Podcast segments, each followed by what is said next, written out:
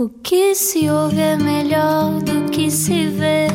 Desliga a TV, era o que faltava. A vida acontece quando anoitecer, era o que faltava. Juntos E cá estamos nós, mais um final de dia na Rádio Comercial, no Era o que Faltava. Muito boa noite, ou boa tarde, que na verdade o sol ainda não se pôs e que bom que é ter sol até mais tarde. Obrigado por estar connosco, sou João Paulo Souza e hoje tenho uma grande companhia eh, que me vai levar muitas vezes, não só à minha adolescência, mesmo que ele não queira, mesmo que ele ache que eu estou a chamar velho, mas acima de tudo me vai levar ao sítio onde eu nasci também. Porque se há coisa que me dá orgulho é ter nascido no mesmo distrito que este senhor. E agora, uma introdução pomposa. Vamos a ela. Estudou cinema e belas artes, é fotógrafo, realizador, diretor de arte e no meio disto também é músico. E tem um novo disco. Um disco que é um filme, um filme que é um disco e um álbum visual. Um disco que nasce do desejo de escrever uma canção que durasse horas e dias. E um disco que será apresentado música a música, filme a filme, até ao dia 10 de junho, altura em que sai então o verdadeiro disco. Com antestreia marcada também para amanhã nos cinemas Trindade no Porto e dia 25 no Cinema Ideal em Lisboa.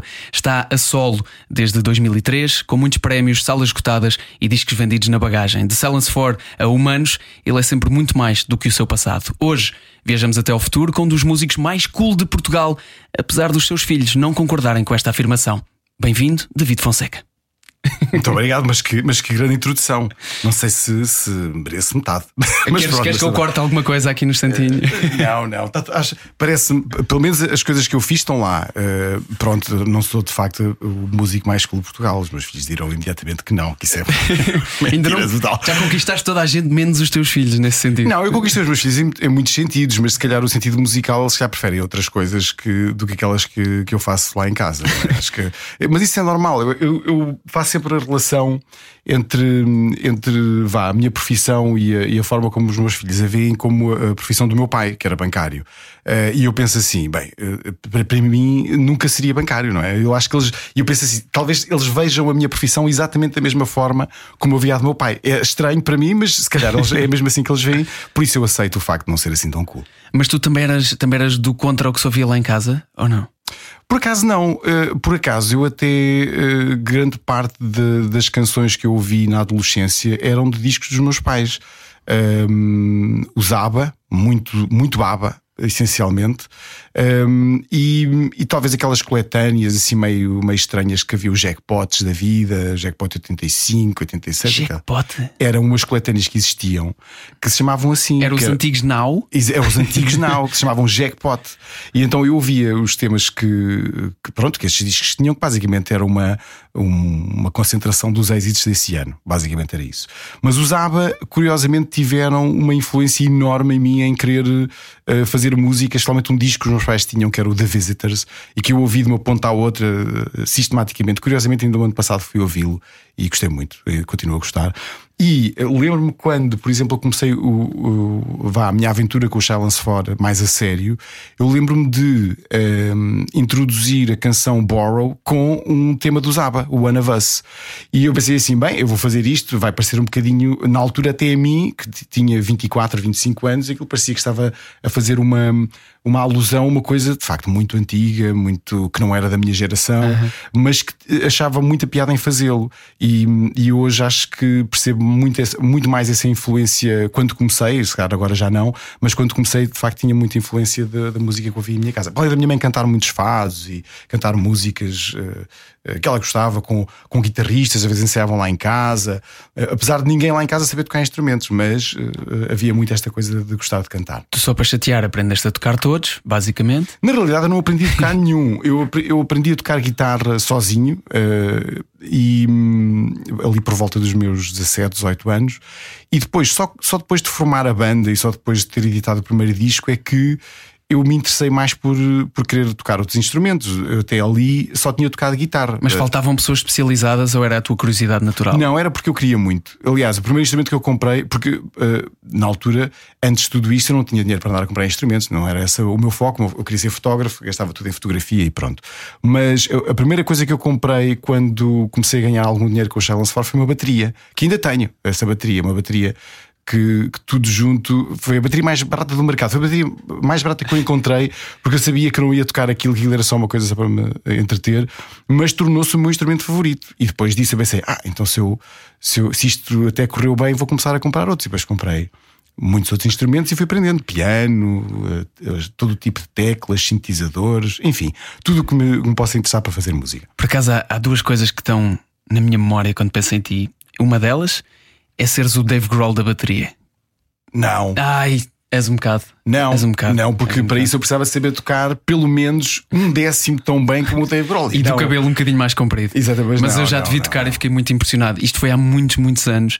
Vá, alguns. Uh, eu estava, para teres uma ideia, no Disney Kids da SIC Sim. e fui, fui fazer uma reportagem à gravação do teu álbum na Valentim Carvalho e tu estavas para lá a tocar tudo e mais alguma coisa e eu Ah. Sim, fiquei sim. fascinado. O David toca bué bateria. Sim, sim.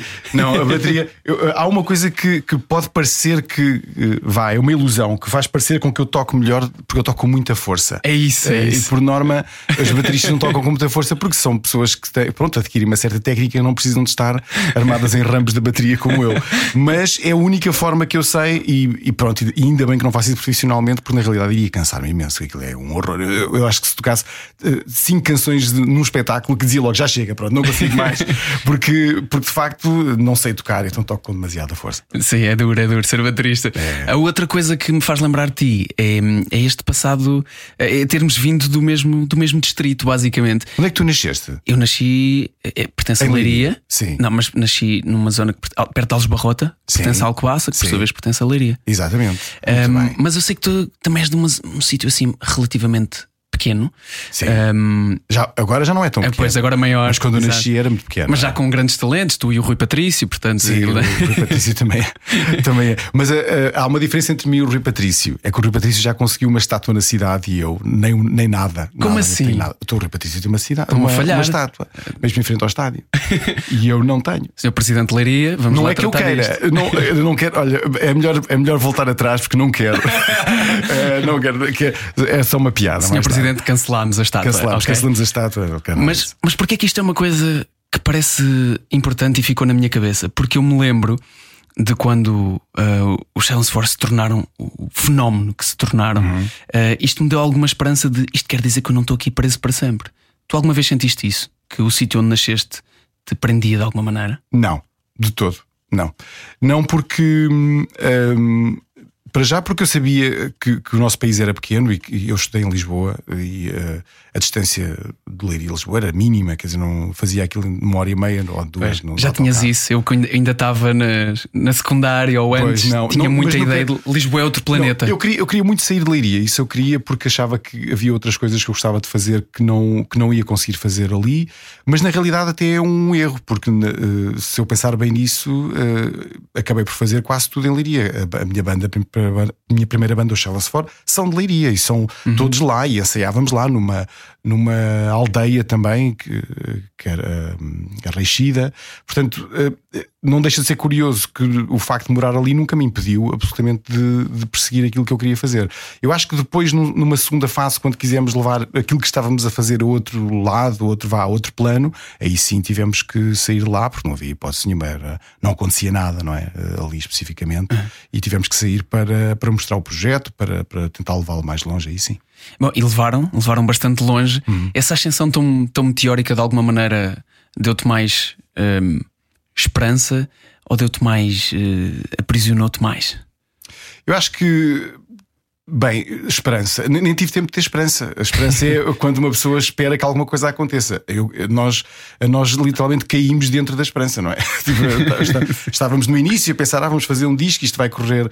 Aliás, eh, para teres uma ideia, eh, quando nós começámos o, o, o projeto Silence For, eu tive uma conversa com o meu pai, onde lhe disse que achava que nós íamos fazer isto durante três meses e que depois eu ia voltar à, à, chamada vida normal, não é? Onde ia procurar um emprego, essas coisas todas. Voltar a fotografar. Exatamente. Mas eu lembro de dizer três meses, lembro perfeitamente de dizer isto vai durar três meses. A gente lançou o disco, a gente lançou o disco em junho, portanto eu, eu, eu dizia-lhe que era um verão. Junho, julho, agosto, vá, no máximo. Nas tuas férias de verão. As minhas férias, nós íamos dar uma volta, tocávamos nos sítios, nos festivais, era giro e pronto. 200 mil cópias depois. 200 mil cópias depois. Aliás, seis meses depois, em vez de três, seis meses depois estávamos a tocar aquilo que é hoje o Altice Arena.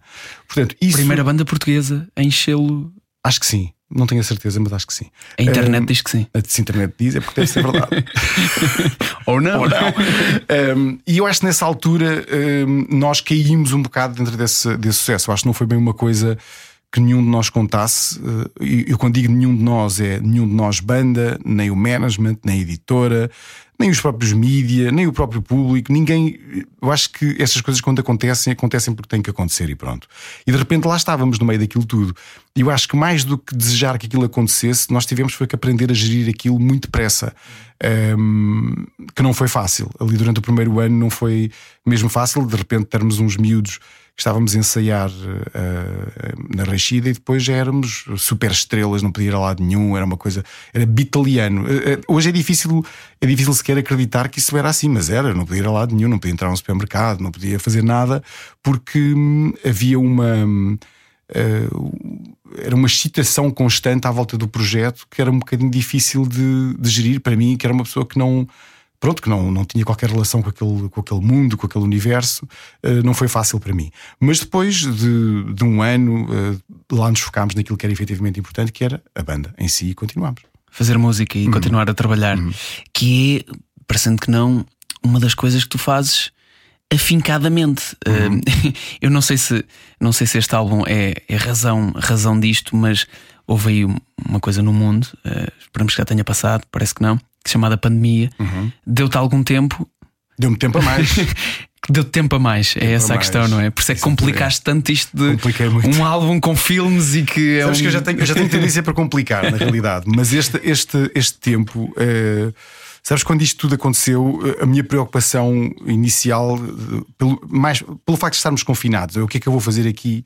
Mas depois também me percebi rapidamente que a minha vida já é um bocadinho confinada, quer dizer, ela não é assim tão diferente. Quando, quando nós entramos em confinamento, a única diferença para mim é que vá, não podia sair de vez em quando, porque eu na realidade já passo grande parte do tempo uh, a trabalhar em casa. Aqui fez-me um bocadinho de confusão porque eu escrevo sobre aquilo que eu vivo, as coisas que eu vejo. Um, ora, se eu estou sempre em casa e se não vou lá de nenhum e se não, não falo com ninguém, é um bocadinho difícil um, ter essa noção do, do, que é que o mundo é e o que é que o mundo significa para mim. Essa foi a, principal, esse foi o principal problema, acho eu.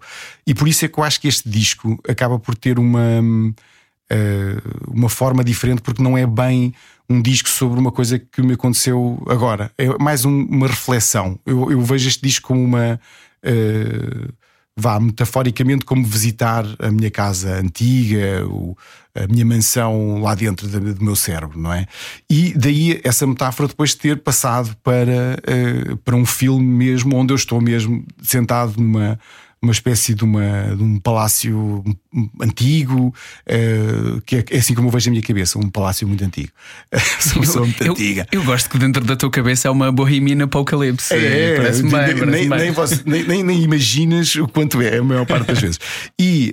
Um, ehm, e eu pensei que isso seria uma, vá, um caminho interessante fazer um disco que uh, vá, que visitasse estes lugares, uma espécie de um disco meio fantasmagórico. Não era, era o que eu queria. Se, eu, eu sempre e se eu começasse a fazer isto e se uh, também, em vez de uh, vá fazer as coisas dentro sempre do mesmo género, porque não também variar um bocadinho a forma como as canções soam, ter géneros diferentes? Isso ocorreu-me, até ocorreu-me fazer coisas bastante mais loucas, mas depois acabei por uh, vá, ir construindo estes muros para que este disco soasse da forma como soa. Ah, isto é o trabalho moderado, é isso? Este é o moderado. Isto é o moderado. Eu acho que para mim é sempre tudo moderado, na realidade. Eu sempre que faço um trabalho e no final eu olho para aquilo e penso assim: isto é, isto é a versão moderada, é a versão friendly. Como eu dizia, mainstream friendly. Porque a outra A outra eu acho que ninguém queria ouvir, nem eu. É tudo, é tudo demasiado uh, vá, bicudo. Eu costumo dizer, eu costumo caracterizar as minhas músicas sempre de duas maneiras. Esta, esta é mais vá, friendly e esta é mais bicuda. As, as canções bicudas são aquelas que eu ouço e penso, nem, nem sei se eu próprio quero ouvir as pessoas. Portanto, eu faço, faço muito essa seleção uh, à medida que vou, que vou trabalhando. Mas isso não te impede nunca de, de, de sonhar de forma bicuda. Não, o sonho é sempre bicudo. Eh, eh, eu acho que o desafio para mim é tornar esse sonho bicudo numa coisa que seja interessante para alguém ouvir, e eu inclusive, não é? Eu acho que esse, esse, é o problema principal, porque bicudos, eu acho que as ideias são todas sempre muito estranhas e muito difíceis em geral, uh, porque fazer atravessar uma ideia não é uma coisa assim tão simples quanto possa parecer, e, e eu acho que a maior parte do trabalho está em tornar essa ideia meio uh, vá, difícil, estranha, abstrata. Eu acho que abstrata é uh, a palavra certa. Numa coisa que as pessoas consigam ouvir e pensar, olha, isto, e, e no fundo relacionar-se com ela. Uh, Porque quando ela é só muito abstrata, só eu, só eu é que consigo relacionar-me com ela e muito mal, porque é muito abstrata, não é? Nem eu sei muito bem. As pessoas me disseram, mas o que é? Eu também não sei explicar muito bem o que é. E quem é que faz esse filtro do que, do que passa a friendly, visto que tu gostas de trabalhar sozinho? Sou eu. Eu sou o meu próprio editador. Portanto, às vezes tenho ajuda de outros, eh, pessoas que ouvem, que estão próximas de mim a quem eu mostro as canções e digo: o que, é achas disto? E as pessoas ouvem e dizem: Ah, isto. Pronto, não vou dizer exatamente as palavras que as pessoas dizem aqui, mas, eh, mas por norma eh, há logo ali um, um, um baque, vá, uma escolha sobre se, o que é que agrada mais, o que é que agrada menos às pessoas que estão à minha volta. O que na realidade também não me demove. Se as pessoas todas odiarem e eu gostar muito, não quer saber, vou continuar, vou continuar em frente, porque eu acho que as ideias têm que ser essencialmente uh, uh, pronto, tem que partir de mim, tem que ter a ver comigo e com o meu universo, e depois há pessoas que vão gostar outras não, e eu vivo muito bem com isso, até demasiado bem, se calhar. Mas há um ímpeto em ti de fazer diferente, ou é só uma, um ímpeto em ti de, de esvaziares isso que há dentro de ti? Não, há um ímpeto de fazer diferente. De fazer diferente não é do que os outros fazem, é do que eu já fiz. Isso uhum. há. Se eu fiz uma coisa, tenho uma dificuldade muito grande em fazê-la outra vez, mas muito grande, não quero fazê-la. Mas Porque... desinteressa-te? Não essa só, repetição? Não só me desinteressa, como acho. Uh, acho a chata, acho, acho que acho que eu, eu próprio eu tenho um medo muito grande de me chatear desta profissão, de achar que uh, de um dia estar lá em cima a tocar no palco e pensar assim: ah, mais ou menos. Não sei se era isto que me apetecia fazer. uh, e, eu acho que a forma que eu tenho de, de ir uh, contra isso é estar a fazer uma coisa onde eu não me sinta totalmente confortável. E isso traz-me um certo medo a, a fazer as coisas, não ter a, a, total certeza que aquilo vai resultar, e isso traz-me uma vá, uma adrenalina que, que, eu, que eu acho que devo manter, porque senão eu, eu torno este projeto musical torna-se naquilo que eu sempre que eu temo que, que acontece a outros projetos que eu vejo, que é, é tornar-se uma repetição de si próprio. Parece uhum. que estou sempre a ouvir a mesma canção. Muitas vezes preso também pelo sucesso, não é? Se uma coisa corre bem, quer-se mais as pessoas geralmente tendem a repetir aquilo que corre bem. Tanto na é? música como nos filmes, por exemplo. Em todo lado, em todo lado. Na vida, inclusive, uma pessoa quando faz uma coisa é como, é como aquelas pessoas que dizem uma piada que lhes corre bem e depois estão sempre a contar a mesma piada. É a mesma coisa. Já não tem piada nenhuma, a gente já ouviu, não é? Mas no entanto a pessoa sente-se segura a contá-la porque aquilo correu bem uma vez. Eu digo muitas vezes, conto muitas vezes esta história. A minha mãe tem uma fotografia onde ela, muito antiga, dá, dá uns 30 anos, e ela diz sempre a mesma coisa: nesta fotografia eu fiquei tão bem, não é? E então, cada vez que, que lhe é apontada uma câmera, a minha mãe tenta replicar aquela, aquela posição, aquela, aquela expressão e, e, nunca sai igual, nunca é impossível e nunca sai exatamente como ela queria. E eu acho que é, é um bocadinho essa. Eh, eu acho que essa ideia de repetir uma coisa é exatamente isso depois que acontece. Não vai acontecer tão bem, nunca vai acontecer tão bem como da primeira vez, por isso mais vale fazer outra coisa. Se, se uma pessoa vai falhar de qualquer maneira, mais vale falhar com uma coisa que é completamente nova. É gosto dessa ideia, gosto desse conceito. Se bem que isso funciona de maneira diferente, tu deste o exemplo de te fartares disto em cima do palco. Uhum. E são coisas muito diferentes. Aquela hora em que estás em cima do palco, tu planeaste, em que vives como tocas bateria, que é com força, uhum. e um processo de seis meses ou um ano a preparar uhum. um álbum e a escrevê-lo, passas por muitos altos e baixos que não passas no palco. Verdade, o palco tem essa vantagem de uma pessoa não ter que repensar nada, não é? Aconteça o que acontecer, é o que está a acontecer e pronto, não há, não há forma de voltar atrás, não há forma, forma de repetir, nem de, uh, pensar sobre aquilo. E quer-se sempre levar ao máximo, ou sim, muitas vezes. Sim, e, é, e é, é um exercício completamente diferente do que fazer o, uh, um disco onde uma pessoa não faz outra coisa senão pensar sobre o que está a fazer. Não é? Cada vez que, que grava uma coisa, a primeira coisa que uma pessoa faz é ouvi-la. Não é? A pessoa grava e a seguir não, não continua a gravar. Vai ouvir então o que é que eu fiz e vai refletir sobre isso. Esta parte não está tão bem, vou fazer de novo. Portanto, isso é quase a antítese daquilo que é tocar ao vivo. Não tem nada a ver uma coisa com outra. Uh, mas um, eu acho que gosto tanto de um, de um de, de, desse sítio meio vá uh, dos ímpetos como do outro. Eu gosto muito desse outro em que uma pessoa está ali durante horas a ouvir a mesma coisa. É uma coisa que confesso que me dá um prazer esquisito, dá um prazer mesmo estranho. Um, uma vez o Mário Barreiros disse uma coisa que eu aprendi com ele. Uh, nós estávamos a ouvir uma parte, foi, acho que estávamos a gravar o The 80s, foi aos anos que isto já foi. E ele, ele estava a ouvir uma, um segmento porque estava a ouvir uma parte da bateria que estava a tentar pôr da forma como ele queria. E estivemos a ouvir o mesmo segmento de 15 segundos durante uma hora. E eu disse-lhe: Olha, eu não sei, como é que tu não. Eu já, estou, eu, já não, eu já não consigo pensar. Só estamos a ouvir sempre esta. E ele disse-me assim: Eu não estou a ouvir a música, só estou a ouvir o som. E eu pensei, eu acho que também consigo fazer isso. Eu também acho que só consigo ouvir o som. Vamos, vou tentar ouvir só o som. Isso foi uma coisa que eu aprendi e com o tempo, por isso é que quando se grava e se está sistematicamente a gravar e ouvir a mesma coisa, eu aprendi isso com ele. Às vezes já, eu já Consegues não ouvir o som? consigo ouvir o som, especificamente ouvir o som disto. Por isso é que não me chateia estar a ouvir aquilo horas e horas seguidas, porque obviamente uma pessoa está a ouvir o mesmo segmento durante uma hora, é, parece tortura, não é? Parece uma pessoa estar na prisão, não sei onde. Eu neste momento viajei para um episódio do, do Dr. House onde ele toma uns psicotrópicos não aconselháveis e diz que está a ver música. Sim. É um bocadinho o que te acontece, tu vês música também, não é? Tu dizes que há sempre uma parte visual de toda a música Ah, que fazes. ah, uma parte muito visual. Vem Eh, primeiro? Não sei se vem primeiro. Eh, Eu acho que o som vem primeiro. Vem, vem, e vem, vem acompanhado de uma. Não é, não é bem de uma imagem, é de uma situação qualquer. Eh, Quando o som aparece, ele aparece eh, sempre vá cantado por alguém, ou numa situação, ou ele já, vem, ou ele já está numa discoteca eh, com uma pessoa muito específica que eu já estou a imaginar, ou, ou já alguém está a conduzir um carro e está a, a viver aquilo. Portanto, todos os sons nunca vêm, vêm sempre acompanhados de uma situação. E geralmente essa situação eu escrevo, escrevo a situação em que eh, quase as minhas notas todas são sempre hum, no telefone, não é? Aquelas notas de, de voz. Portanto, eu descrevo primeiro a situação e depois canto e, e- e para perceber onde é que isso está. E isso é um exercício que a mim me ajuda muito porque eu costumo dizer que isso são muros que eu, que eu faço à volta de uma ideia. Ou seja, eh, uma canção, se eu disser que a canção é passada na praia, eu excluo muitas coisas. Ela já não é passada em casa, já não, já não é de noite, ehm, já, já tem o som do mar envolvido. Eu sei a sensação que isso tem. E isso faz com que eh, me atire, quando vou depois escrever o resto da canção e vou explorar essa ideia, ela está sempre desse, desse contentor, o contentor da praia, eh, com aquela ou- esta pessoa, e nunca sai daí. Portanto, se eu estiver sempre ali, aquilo depois corre sempre bem. Isso é a tua necessidade de contar histórias? É, é, eu não sei se.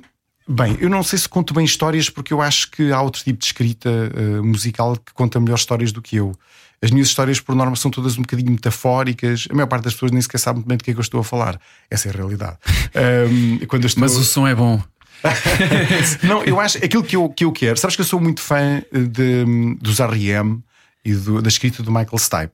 E se nós formos ver eh, o que o Michael Stipe escreve, eh, por exemplo, e não, não estou aqui a comprar ele, estou aqui a, a falar disso eh, como um admirador. Eu não sei exatamente sobre o que é que ele está a falar, eh, mas quando ouço a canção. Eu eh, ouço-a à minha maneira e acho que sei sobre o que é que ele está a falar. Não sei necessariamente se é isso, mas para mim chega. Ou seja, e, e no fundo, quando eu escrevo, eu quero exatamente que isso aconteça. Eu não, eu não, não tenho a necessidade em- empírica de dizer às pessoas: Ah, isto é sobre este senhor que lhe aconteceu isto e depois desceu as escadas. Eu, não, eu acho que isso, eu não tenho esse interesse. Eu tenho interesse em, em contar uma história que se calhar é sobre esse senhor, mas quando é ouvida já não é sobre esse senhor, é sobre outra coisa qualquer. E eu acho que isso é uma, é uma, é uma das grandes mais-valias da música em geral, é essa interpretação própria que as pessoas fazem que depois eh, acabam por eh, trazer a música à sua própria vida e a ilustrá-la. é? Pois e por isso é que se torna tão pessoal e tão difícil de avaliar, catalogar, eh, não é? E, e é por isso que eu raramente falo sobre o que é que as canções são sobre. Eh, eh, nunca digo, eu sei exatamente para mim sobre o que é que elas são. Mas eh, e isto aconteceu-me aqui há uns anos. Eu, eu, houve uma pessoa que me deu uma descrição tão boa de uma música que eu tinha sobre o que é que a música era para, para essa pessoa. E eu pensei, caramba, esta versão dá 10 a 0 à, à A aquilo- original. àquilo que a fez nascer, no fundo. Mas eu pensei, e pensei para mim, nunca mais conto o significado das canções, porque no fundo estou a arruinar a experiência para as pessoas. Se é melhor não. E alguém pode transformar isto em algo melhor ainda por cima. Exatamente. Não, eh, se for então para melhor, eh, pronto, às vezes é para pior, mas, mas pelo menos se for para melhor já, já valeu. Ou seja, nem é para melhor para pior, desde que seja qualquer coisa que as pessoas eh, possam receber a canção e, e vá eh, olhar para ela como algo que é seu, acho que já, já ganhei o dia. Uhum. Estamos a falar sobre esta criação do Living Room Bohemian Apocalypse, eh, que vai estrear eh, nos cinemas no Porto, ehm, no Trindade Cinema, Cinema Trindade no Porto amanhã e no Cinema Ideal em Lisboa. Eh, são, é um álbum que também é acompanhado de filmes e que estará então concluído e todo cá fora dia 10 de junho. é isso? Tanto os filmes como o álbum e, e o, o filme, na verdade, porque depois O filme. juntas isto em. É, na realidade, é, é, é um filme só. Só que nós, quando. Quando depois é uma parte prática de como lançar isto, não é? Como é que uma pessoa lança um disco que é um filme que, é- que tem sete canções lá dentro. E eu achei que era mais interessante fazê-lo por episódios. Achei que era mais en- engraçado fazer assim, eh, fazer como uma série. série. Exato, Exato. Com, com menos suspense. E depois, nós, eh, quando eu escrevi o, o filme, já o escrevi mais ou menos assim. Apesar dele funcionar bem eh, eh, como um filme só, eh, mas, mas também tem uma certa característica de, de episódio que foi muito divertido fazer. Vamos falar também já a seguir sobre se sempre pensaste tanto no que é criar música desde o início, sempre pensaste tudo isto que hoje pensas, sempre teve lá desde o início. Essa é uma pergunta que eu te deixo para a segunda parte do Era o que Faltava. Hoje, a conversa com David Fonseca. A palavra é de prata, o programa é de ouro. Era o que faltava. Na Rádio Comercial. Juntos eu e você. Voltamos à conversa com David Fonseca neste Era o que Faltava. Obrigado por estar connosco. E ficou aqui a pergunta então se sempre pensaste tanto sobre isto, sempre, no fundo, se sempre desconstruíste tanto aquilo que era fazer música. Não, não, de todo. Eu acho que ao início não tinha essa necessidade, nem tinha essa forma, no fundo, porque no, no início só tinha uma guitarra. Portanto, não conseguia desconstruir mais nada a não ser aquilo que eu estava a fazer. É que era tocar guitarra, não é? Saber uns acordes. Hum, eu acho que, que Ah, ainda antes de ter voz, até. Não, não, não. Quando comecei a tocar guitarra, portanto, eh, quando a tocar guitarra, a única coisa que, me interessava e, e a escrever canções era mesmo escrever canções. Não, não, não desconstruía assim tantas canções, não fazia disso uma, vá, uma, uma coisa tão. eh, diria que era mais impetuoso aquilo que eu fazia. Portanto, fazia a canção, a canção estava feita, estava feita. Não havia depois o procurar como é que ela ia soar, como é que ia ser, como é que não ia ser. Isso não existia.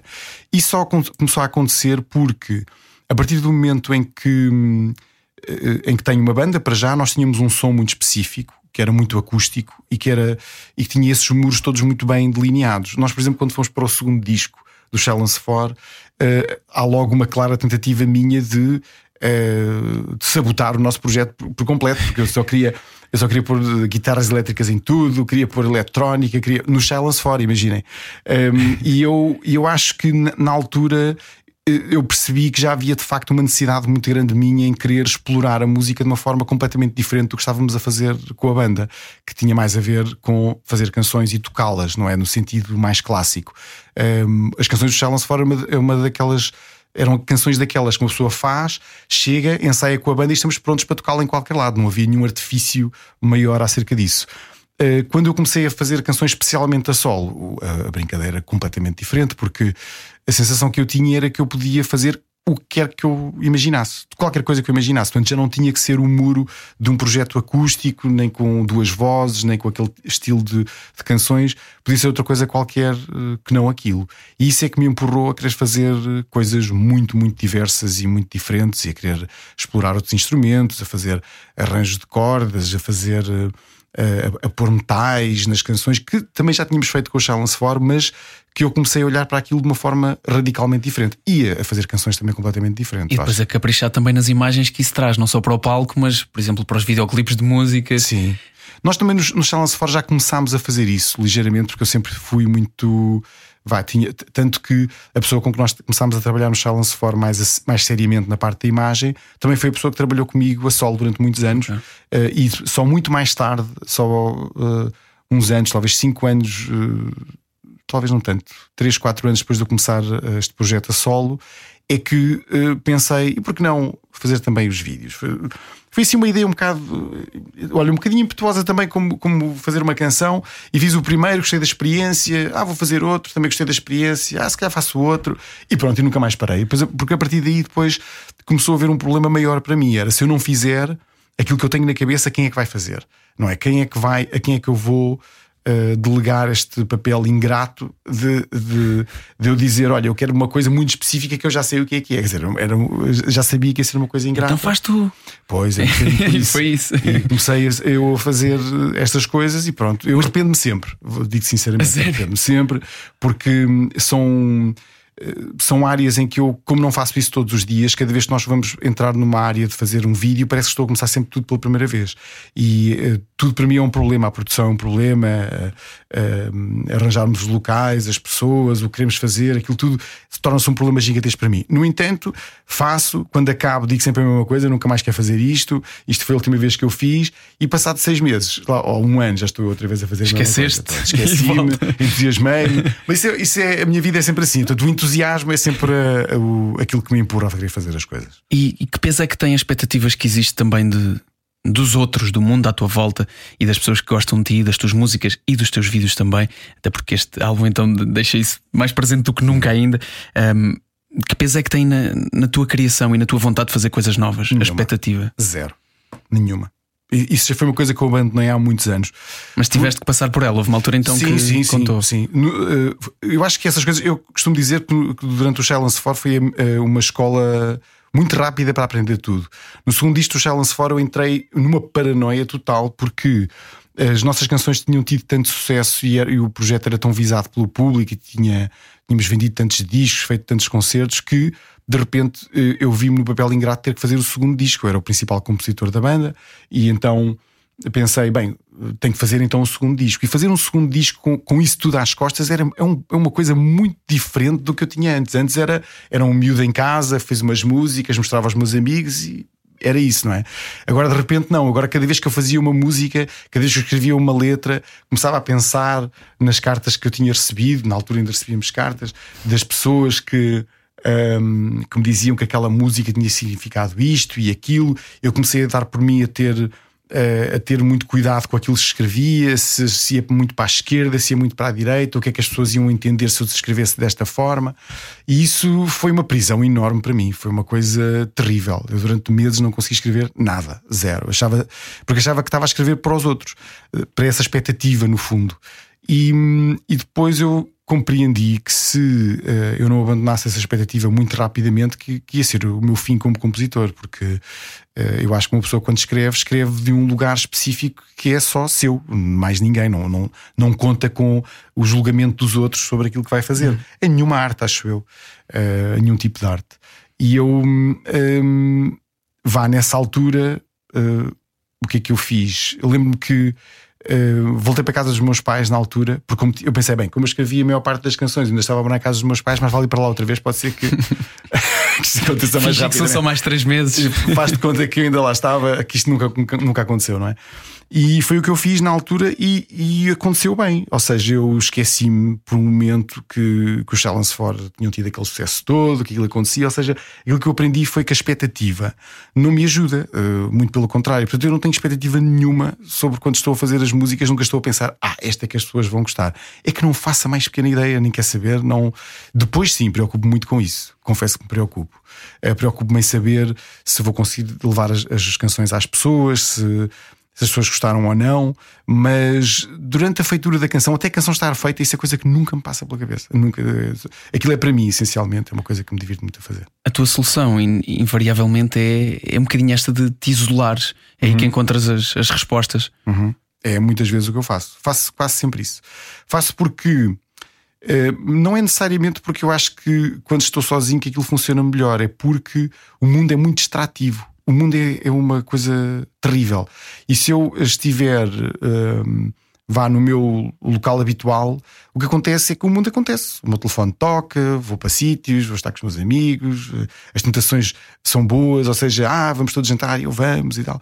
Quando estou sozinho num sítio onde nada disto é possível, o que acontece é que quando eu acordo, uh, uh, começo logo a trabalhar até ir adormecer. Literalmente, eu nunca não tenho uma pausa, não penso assim, ah, eu agora vou fazer outra coisa. Não, não uh, estou focado a 100% nisso e por norma isso corre-me bem quando estou focado. Por isso o que, eu, o que eu faço é muitas vezes tiro uma semana e hum, aqueles dois, três primeiros dias não servem para nada a não ser uh, a perceber-me que, que fui para um sítio onde não acontece nada e continua a não acontecer nada. Portanto, isso é uma frustração que vem sempre. E a luta com, com com. Isso, né? É sempre assim. E depois, passado dois, três dias, de facto, há, há, coisas que começam a acontecer porque, como o foco está naquele sítio, como voltamos sempre àquele sítio, como eu volto sempre àquele sítio todos os dias e estou ali a olhar para a mesma coisa, acaba por, por ver outros pormenores dessa coisa. Eu acho que é como olhar durante muito tempo para um quadro, não é? Uma pessoa acaba por descobrir outras coisas que lá estão. E eu acho que essa impaciência, que é uma coisa do mundo moderno, é uma impaciência de querer as coisas todas feitas e que aconteçam agora, não é daqui a bocado, é agora. Essa impaciência desaparece um bocadinho e eu começo a olhar um bocadinho entre as linhas vá, desse quadro, metaforicamente, começo a olhar um bocadinho para outras coisas e elas começam a acontecer de uma forma um bocadinho mais natural, acho eu. E são, são coisas que a idade ensina?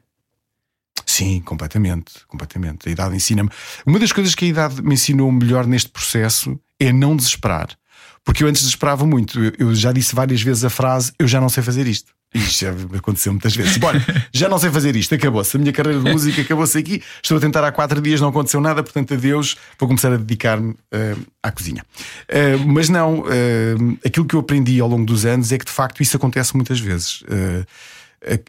o fenómeno de criar coisas, de tentar procurar uma coisa, é inconstante. Não há nada a fazer.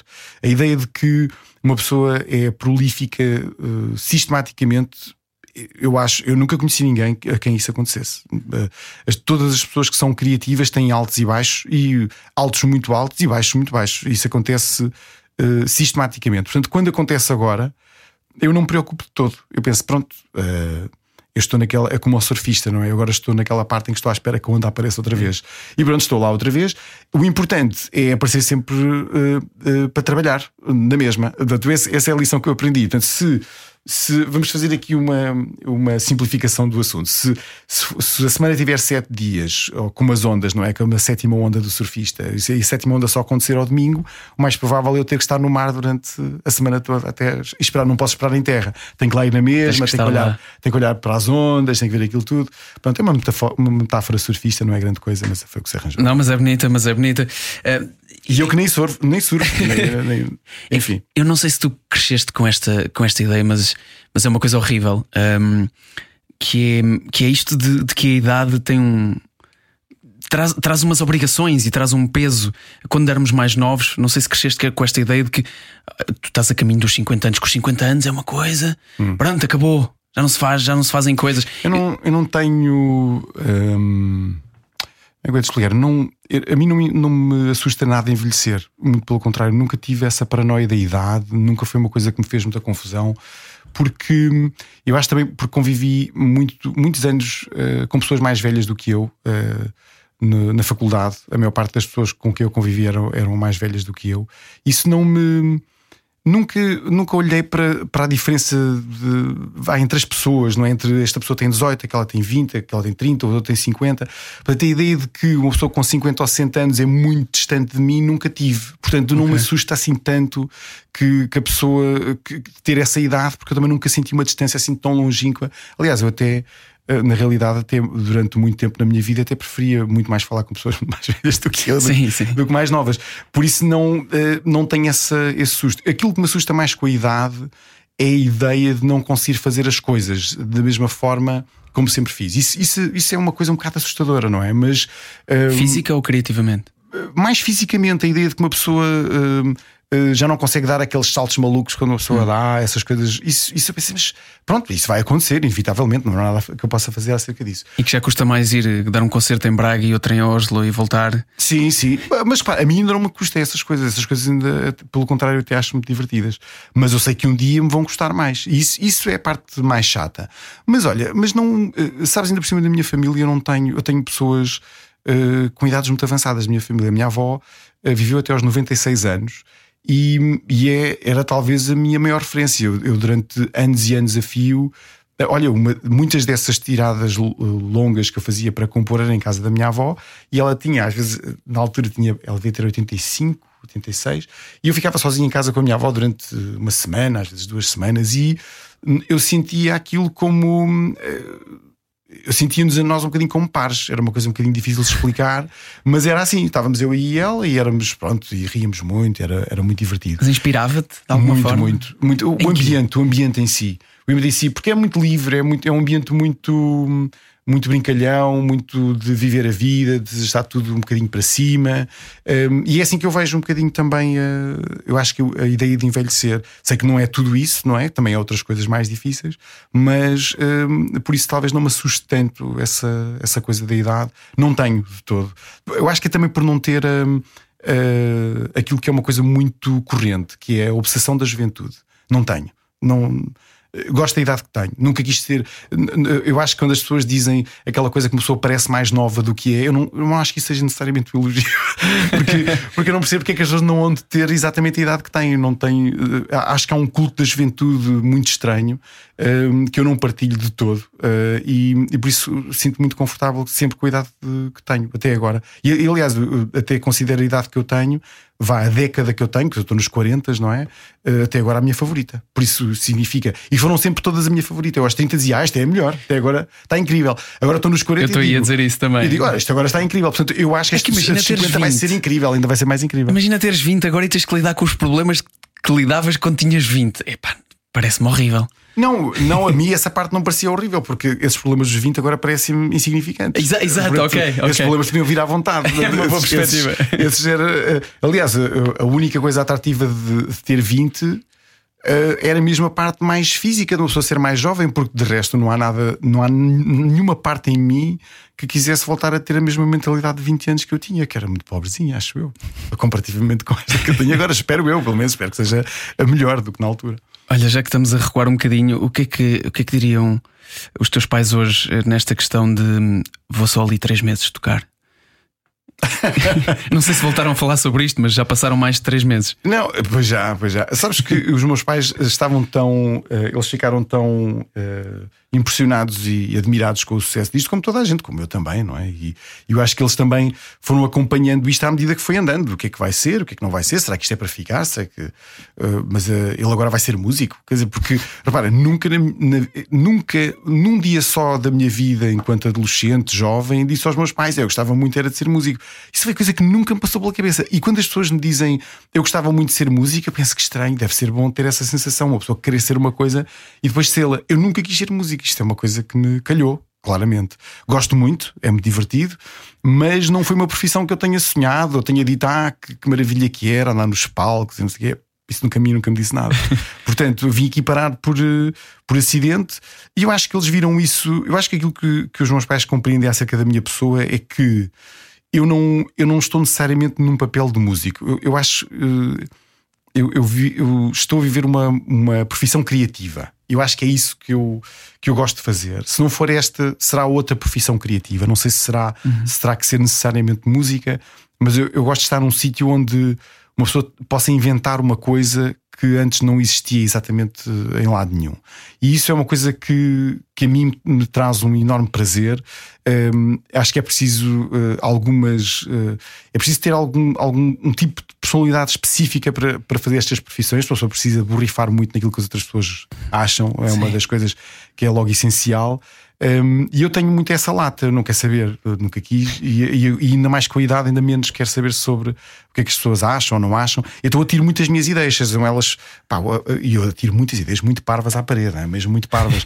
Só que eu, eu acho que a única, é a única forma de aparecer alguma coisa que tenha algum sentido é, é, fazer um bocadinho a separação do trigo do joio. Eu, eu chamo-lhe sempre mandar barra à parede, é, é, que é uma expressão que nós utilizamos, não é? De, uhum. em Portugal, e eu gosto muito dessa expressão, porque é exatamente isso que a gente faz. E mesmo quando estou uh, com a minha banda e digo, olha, vocês mandem ideias, por mais estúpidas que elas possam parecer, porque a ideia estúpida, a ideia estúpida que alguém diz, ah, e se usássemos todos um fato de, de macaco ou uma coisa qualquer? Eu disse, isso é estúpido. No entanto, Para essa fazer. ideia estúpida, não, não, no entanto, essa ideia estúpida que tu acabaste de dizer, se calhar não é assim tão estúpida, porque se calhar vestir qualquer coisa, se calhar pode não ser uma má ideia. E eu acho que às vezes essas coisas meio, meio estranhas que aparecem podem ser uma espécie de rastilho para uma coisa que até possa fazer sentido no meio do, do projeto todo. Por isso, o que eu mais faço é mandar barra à parede. É ideias parvas, coisas inconsequentes. Isso é o que. Eu, eu diria que a minha gaveta tem, para cada canção que existe, tem 100, 100 ideias inconsequentes para que eu ponho para lá e digo, epá, que disparado. E rio muito, divirto muito a fazer isso. Ah, até acho- lançaste um, um, um álbum. Foi em 2020, o Lost and Found? Que Foi, foi, foi. Eram dessas coisas, eram não, dessas. não, não, não.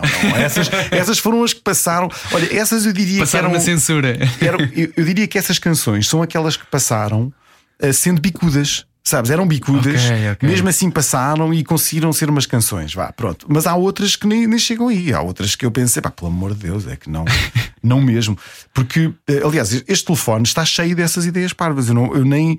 E às vezes, depois o que eu faço, eh, eu faço pá, de seis em seis meses, eu pego nestas coisas todas, nestes áudios todos, ponho-os numa, numa longa linha de Pro Tools e aquilo às vezes tem uma hora e meia. E, e fico ali a ouvir aquilo e rio muito. rio muito, acho que é cada disparate que para lá se passa. Mas depois, geralmente, essa, essa linha de Pro tem, é, são duas linhas e eu ponho para cima todas aquelas que eu acho vá, mais ou menos interessantes. E nunca são, olha, eu, eu diria que é vá, 5%. Portanto, não. Por isso é que eu digo, uma pessoa tem que, tem que imaginar muito, tem que, tem que pôr muita coisa eh, em cima da mesa até descobrir alguma coisa que faça algum, algum sentido. Quando começa a fazer sentido, e voltando agora a este teu novo álbum, eh, que amanhã vai ser apresentado no Porto, eh, no Cinema Trindade, e depois em Lisboa, no Cinema Ideal, e que também dia 26 sai nova, novo, novo vídeo, In the Zone, hum, é aquilo que tu querias. Nunca é aquilo que eu queria, na realidade. Nunca, eu, eu precisava de 10 vezes o dinheiro para ter feito aquilo que eu efetivamente queria. Eu costumo dizer que nas minhas ideias, as minhas ideias começam sempre da mesma forma, com um elefante que entra dentro de uma sala, não é? Portanto, agora como é que vamos fazer isto? Vamos ter que arranjar o elefante, vamos ter que arranjar uma sala onde o elefante caiba e é- acaba por pensar assim: não, se calhar não vamos ter que o elefante, se calhar vamos fazer isto com um porco, não é? E se calhar o porco, como vai sujar muito a sala, vamos fazer isto mesmo no estábulo. Pronto, é assim que a ideia fica. Mas inicialmente a ideia era o elefante dentro de uma sala. E eu diria que tudo aquilo que eu faço é mais ou menos assim. Portanto, ela começa sempre de uma forma espetacular, depois, a meio do processo, eu digo que se calhar não vamos conseguir fazer isto exatamente como eu tinha na cabeça. Portanto, isto, isto, isto nós fizemos, eu não diria que é o porco no estábulo, vá, mas diria que é hum, vá, o, bebê, o filho, o- um elefante, mas em bebê ainda, entrar numa sala mais pequenina, vá, conseguimos fazer isso. que, que foi uma coisa que, que eu sempre quis fazer, que era hum, eh, no fundo ter eh, um orçamento específico para conseguir fazer uma coisa eh, um bocadinho mais ambiciosa, e aqui teve a ver muito com a Garanticultura, que foi um- uma, uma ajuda que o Estado, eh, no fundo, deu a, a projetos novos que quisessem fazer uma coisa interessante, e foi isso que fez com que, com que este projeto também eh, se alavancasse de uma forma muito maior, porque o projeto antes existia, mas muito mais pequenino, eh, com, uma, com ideias muito mais simples, não é? E isto fez com que, de repente, esse projeto tivesse um orçamento maior e pudéssemos sonhar um bocadinho mais alto, e foi aquilo que acabou por acontecer aqui, de, de levarmos isto a um. vá, uma espécie de um- uma curta-metragem um bocadinho maior, vá, uma média-metragem. E foi assim que, que isto tudo aconteceu. David, prazer falar contigo. Deixa-me só relembrar que David Fonseca tem um novo álbum, chama-se Living Room Bohemian Apocalypse. No dia 10 de junho estará todo eh, lançado em termos musicais e também em termos f- cinematográficos, vamos chamar-lhe assim. O que eu retiro desta conversa, e agora vou passar a lembrar-me disto, disse no início duas coisas que eu me lembro de ti: a tocares bateria, seres de leiria. Agora a terceira que eu vou, que eu vou recordar de ti é que esta é a versão modesta de tudo o que tu imaginaste. É verdade, é verdade. Talvez um dia, um dia, quem sabe. Muito obrigado. Obrigado. Era o que faltava. Com Ana Delgado Martins e João Paulo Souza. Na Rádio Comercial. Juntos eu e você.